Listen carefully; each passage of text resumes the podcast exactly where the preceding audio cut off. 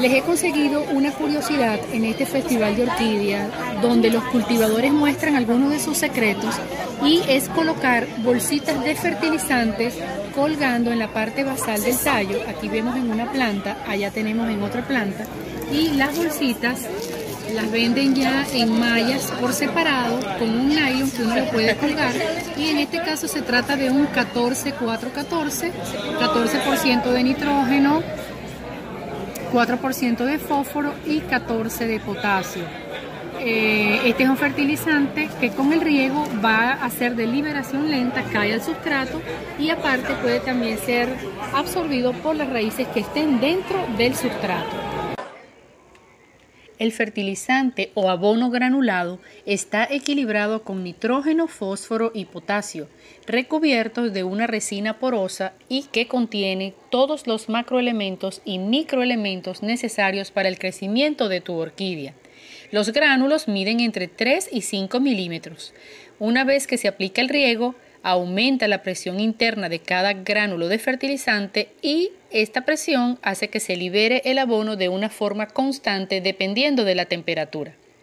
Debido a que el fertilizante en gránulo es de liberación lenta, no hace falta triturarlo o romperlo, por lo que los saquitos, como se muestra en este video, son ideales trata de un perlado que dura hasta 180 días después de la aplicación de efectividad. Este es un 16-9-12, 16 para nitrógeno, 9 para fósforo y 12 para potasio. Se aplica cuando la orquídea está dentro de la casa cada 6 meses, una cucharada por cada 4 pulgadas de diámetro de pote cada 6 meses. Y si fuera para otra planta, se aplica el triple de la cantidad y este sería un 16511 es un bajo en fósforo similar al Michigan State Formula y es 16 de nitrógeno 5% de fósforo y 11 de potasio.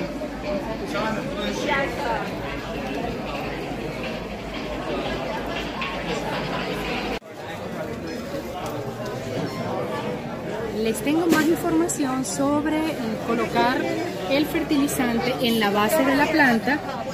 Cuando se procede a regar, se humedece la bolsita y ese fertilizante va a ir cayendo hacia las raíces donde va a ser absorbido.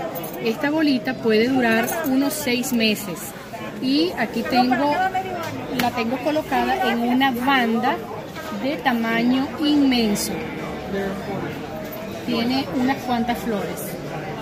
Esto ha sido todo en este video de fertilizantes y curiosidades para hacer que tus orquídeas crezcan de una manera más frondosa y te den muchas más flores. Te espero en un próximo video.